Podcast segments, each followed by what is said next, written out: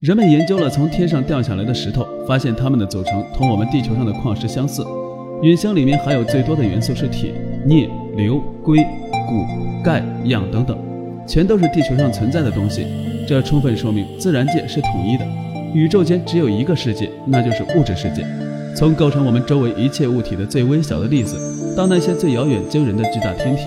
都只不过是统一的物质存在各种不同形式而已。所以，观测流星对于我们研究高空大气结构状况和物理性质、流星造成的电离气体、做短波无线电通讯、探讨太阳系的起源和演化等问题都有很重要的意义。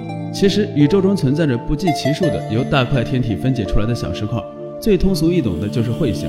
当彗星接近太阳时，太阳辐射的热量和强大的引力会使彗星一点一点的瓦解。